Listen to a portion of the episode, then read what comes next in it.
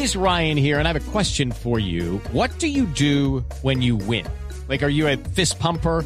A woohooer, a hand clapper, a high fiver. I kind of like the high five, but if you want to hone in on those winning moves, check out Chumba Casino. At ChumbaCasino.com, choose from hundreds of social casino style games for your chance to redeem serious cash prizes. There are new game releases weekly, plus free daily bonuses. So don't wait. Start having the most fun ever at ChumbaCasino.com. No purchase necessary. BGW. Void were prohibited by law. See terms and conditions. 18 plus. Boombox. Las noticias del mediodía en Mañanas Blue. Al mediodía, como siempre, nos conectamos con el servicio informativo de Blue Radio para actualizarnos rápidamente de las noticias de Colombia y del mundo. A la cabeza hoy, Juan Camilo Maldonado. Buenas tardes.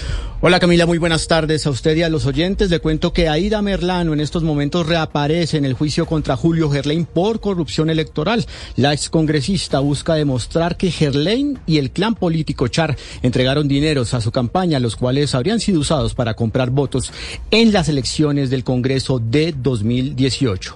Comparece desde Venezuela, pero la audiencia se desarrolla en Barranquilla. Allí se encuentra Vanessa Saldarriaga. La ex senadora Aida Merlano se presentó por primera vez a una audiencia contra Julio Gerlain en medio del proceso que al mismo le adelantan por haber presuntamente financiado la campaña de esta durante el año 2018. Merlano, quien se encuentra prófuga en Venezuela tras huir para evitar el pago de su condena de cinco años y seis meses de prisión, presentó audios de llamadas telefónicas como pruebas en los que se escucha decir a Gerlain las sumas de dinero con las que se habría sumado a la financiación de su campaña. Aseguró que Julio pagaba el arriendo y los servicios de vigilancia de la llamada Casa Blanca desde el 2014 y que este era como un gerente para su campaña. Y se supone que el gerente de campaña es el que tiene diálogos con los líderes que quieren apoyarlo a uno o con las personas que quieren hacer fórmula con uno. En ese caso, en Julio siempre me apoyó en cuanto a las conversaciones con o alianzas. La audiencia que está siendo llevada ante el juzgado 3 penal del circuito de Barranquilla continúa a esta hora, siendo que Merlano está conectada virtualmente desde Venezuela para entregar su testimonio.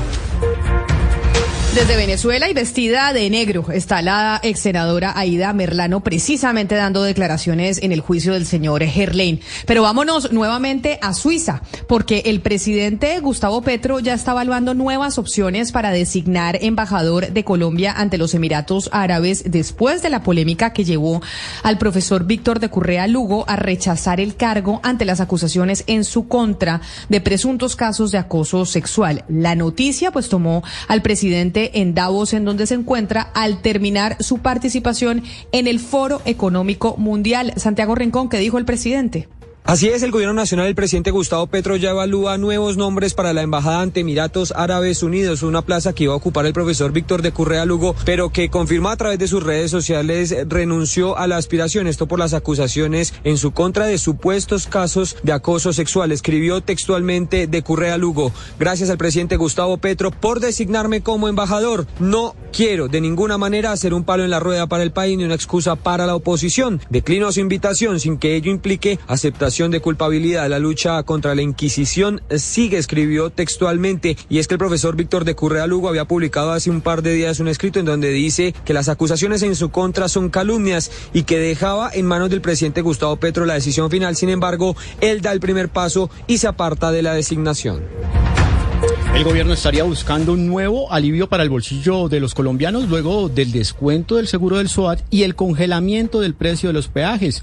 Ahora el Ministerio de Transporte apunta más alto y pide al Congreso dar luz verde al Plan Nacional de Desarrollo para bajar el costo de los tiquetes aéreos. Oscar Torres. Sí, señor Juan Camilo, buenas tardes. Pues son varias propuestas las que llevaría el ministro de Transporte Guillermo Reyes al Congreso con relación al transporte en el país. Una de ellas sería volver a pasar de un impuesto del 19% de los tiquetes aéreos a un 5% como se hizo durante la pandemia. Recuerde que desde el primero de enero de este año se acabó ese beneficio que tenía a los tiquetes en el país, lo que llevó a que el ministro de Transporte tuviese reuniones con el gremio transportador para llegar a una tarifa intermedia y que los viajeros no tuvieran un impacto significativo en los, en los bolsillos. Las primeras puntadas de esta propuesta las dio el director general de la Aerocivil, Sergio París rogarle al Congreso de la República que en la ley del plan, en las propuestas que lleva el ministro de Transporte, para retornar al IVA del 5%, para quitar impuestos accesorios al combustible, piense en que la aviación es importante a este país. Reflexione qué sería este país sin aviación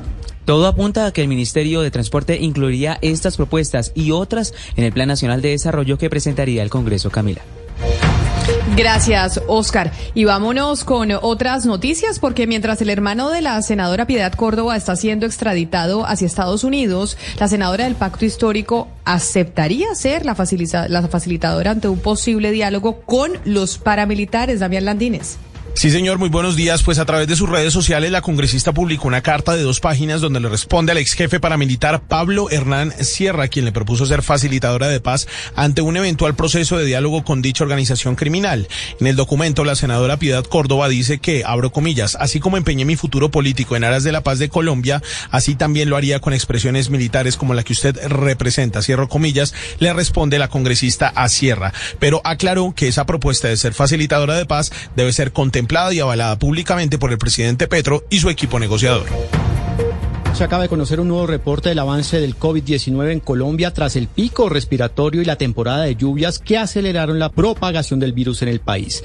Más de 60 personas murieron en las primeras semanas de 2023. Ana María Celis. Juan Camilo, así es. Mire, en la primera semana de enero, es decir, del primero al 8 fallecieron 43 personas y del 9 al 14 murieron otras 24, es decir, 67 en esas primeras dos semanas. Un aumento considerable con respecto a las cifras que veíamos desde antes del pico, que no superaban los cinco fallecidos. En ese, en ese momento, el país tiene cerca de 6.000 casos activos y en el último reporte la cifra de nuevos contagios fue de 4.800. Este aumento de casos corresponde a la llegada de las subvariantes de Omicron BQ.1 y XBB, coloquialmente conocidas como del infierno y pesadilla. Vale la pena recordar que estas variantes no son más mortales o peligrosas, solo son más contagiosas, pero tienen los mismos síntomas de Omicron. No, pero Ana María, un segundo. ¿Cómo es que se llaman las variantes? ¿Perros mortales y qué? ¿Quién le pone los nombres a, esas variantes del COVID? Camila, generalmente lo pone la, misma gente, no la comunidad. Mire, BQ.1 se llama perro del infierno, pues en las calles, como lo llama la gente, y XBB es pesadilla. Perro del infierno y pesadilla. ¿Y uno cómo hace para saber qué, cuál es la variante? Si la variante que tiene es perro del infierno o la pesadilla. Es que en redes sociales Camila la bautizaron perro del infierno porque esta nueva variante de Omicron, que es hija de Omicron, por decirlo así, eh, tenía como síntoma altas temperaturas en materia de fiebre, fiebres muy constantes y muy altas, repetitivas. Entonces la gente le puso en redes sociales perro del infierno como cancerbero. Y la de pesadilla, pues obviamente ya tenía síntomas más severos. Ahora creo que la última es Kraken. Sí, sí, señor, es Kraken, es B, eh, XBB 1.5. Pero quería decirle con respecto a lo de la fiebre, eh, varios epidemiólogos y el mismo ministerio han dicho que eso es falso, ¿no? No hay que dejarse guiar por las redes sociales. Eh, realmente los síntomas son los mismos de Omicron, es decir, dependiendo de la persona pueden variar, puede dar, dar tos, puede dar... Hello, it is Ryan, and we could all use an extra bright spot in our day, couldn't we? Just to make up for things like sitting in traffic, doing the dishes, counting your steps, you know, all the mundane stuff. That is why I'm such a big fan of Chumba Casino. Chumba Casino has all your favorite social casino style games that you can play for free anytime, anywhere with daily bonuses. That should brighten your day a little. Actually, a lot. So sign up now at chumbacasino.com. That's chumbacasino.com. No purchase necessary. BGW. Void were prohibited by law. See terms and conditions 18 plus. Fiebre o realmente puede salir asintomático. Ah, pues ya iba a decir yo entonces que a mi hija la que le dio fue el perro del infierno, porque tuvo fiebres de 41 grados. Entonces, es Omicron, sino que simplemente la gente la está llamando perro del infierno. Así es, sí señora. En realidad todos los contagios son de Omicron. Eh, el INS es el encargado de decir cuántos contagios hay por cada subvariante y ese es un reporte semanal que sale cada, con cada reporte de semana epidemiológica. Bueno, gracias Ana María y además por contarnos los nuevos términos que se están utilizando para llamar al COVID-19. Sigamos con las noticias y vámonos con información judicial porque mañana la JEP terminará con las diligencias en las que está escuchando a 13 exintegrantes de las FARC por el secuestro y asesinato de los diputados del Valle, aunque ya varias familias dijeron que no asistirían. Valentina Herrera. Hola Camila, buenas tardes. Como usted lo dice, son 13 exintegrantes de las desaparecidas FARC que están rindiendo su aporte esto en relación a los secuestros de los 12 diputados y el asesinato de 11 de ellos que ocurrió, recordemos, el 18 de junio de 2007. La idea es que con esta audiencia termine pues el proceso de escucha por parte de la Justicia Especial para la Paz y comiencen los análisis por parte de los magistrados. Sin embargo, los abogados que representan a algunas de las familias víctimas de este hecho dicen que no consideran asistir mañana a esa sesión ni ninguna otra porque durante los últimos meses han resultado o dicen para ellos que el acompañamiento de la JEP no ha sido el más adecuado. Una de las cosas que reclaman, por ejemplo, es que la audiencia se va a adelantar en Cali, pero de manera privada, y esto dificulta toda la situación de escucha, teniendo en cuenta que las familias, la mayoría de esas familias viven en Cali, así que podría haber asistido sin ningún problema. También reclaman que no ha sido escuchados a tiempo y, por ejemplo, uno de los cuestionamientos fue la sanción que recomendó a ocho comandantes, que recordemos no supera los ocho años de eh, reparación a las víctimas. Cayeron los responsables de las masacres en Nariño y Valle del Cauca. Los crímenes, recordemos, ocurrieron entre el 15 y el 13 de enero. Dejaron varias personas muertas, entre ellas dos niños. Juanita Tobar.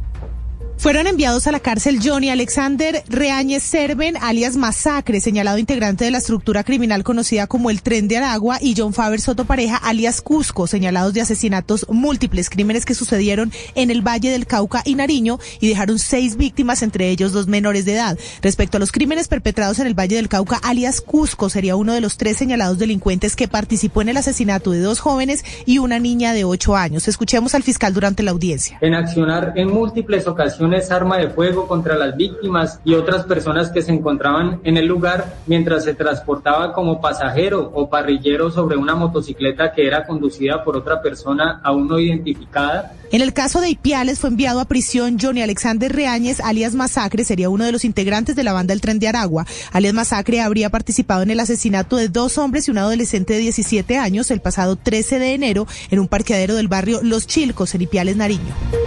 Gracias, Juanita. Seguimos con el resumen de las noticias hasta ahora para que usted se actualice de lo más importante que está pasando en Colombia y en el mundo. Y ahora quedémonos en Bogotá, porque la delincuencia en la capital no da tregua. En un video quedó registrado el momento en el que, a plena luz del día, ladrones tumbaron de la bicicleta a un deportista en el norte de la ciudad. Lo amenazaron con cuchillos y le robaron todas sus pertenencias. Felipe García. En un video de cámaras de seguridad quedó registrado el momento en el que un ciclista fue víctima de varios delincuentes exactamente en la calle 128 con Avenida Boyacá, esto en la localidad de Suba. Las imágenes dejan ver el momento en el que el ciclista que iba transitando por el sendero peatonal es abordado por un delincuente que de manera muy violenta se le va encima y lo hace caer de la bicicleta, lo que deja a la víctima sin la posibilidad de defenderse.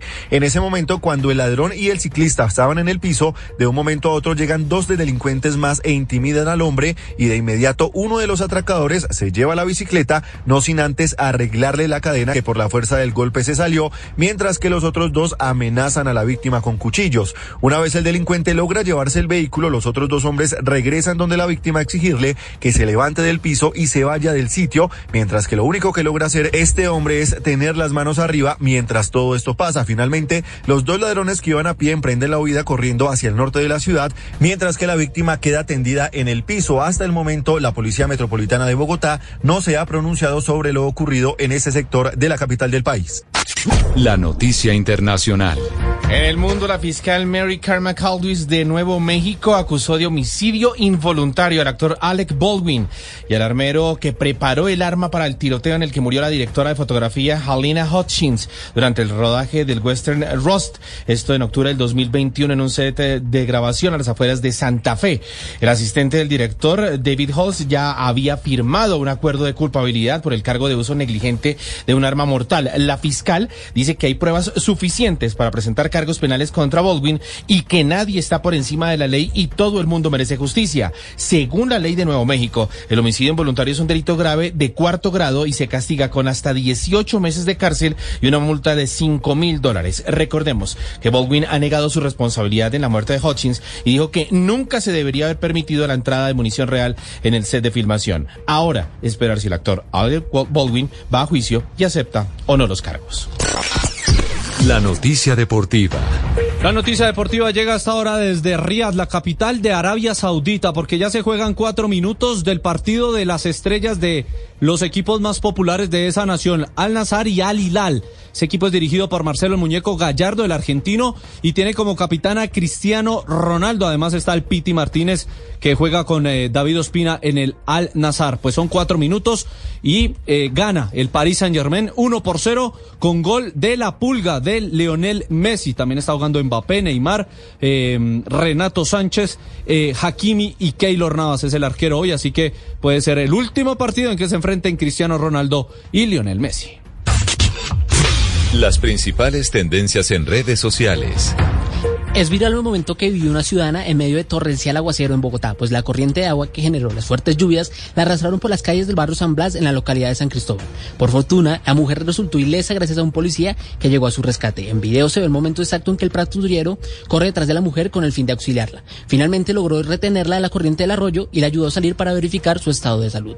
Esta y más tendencias en blurradio.com. It is Ryan here, and I have a question for you. What do you do when you win? Like, are you a fist pumper?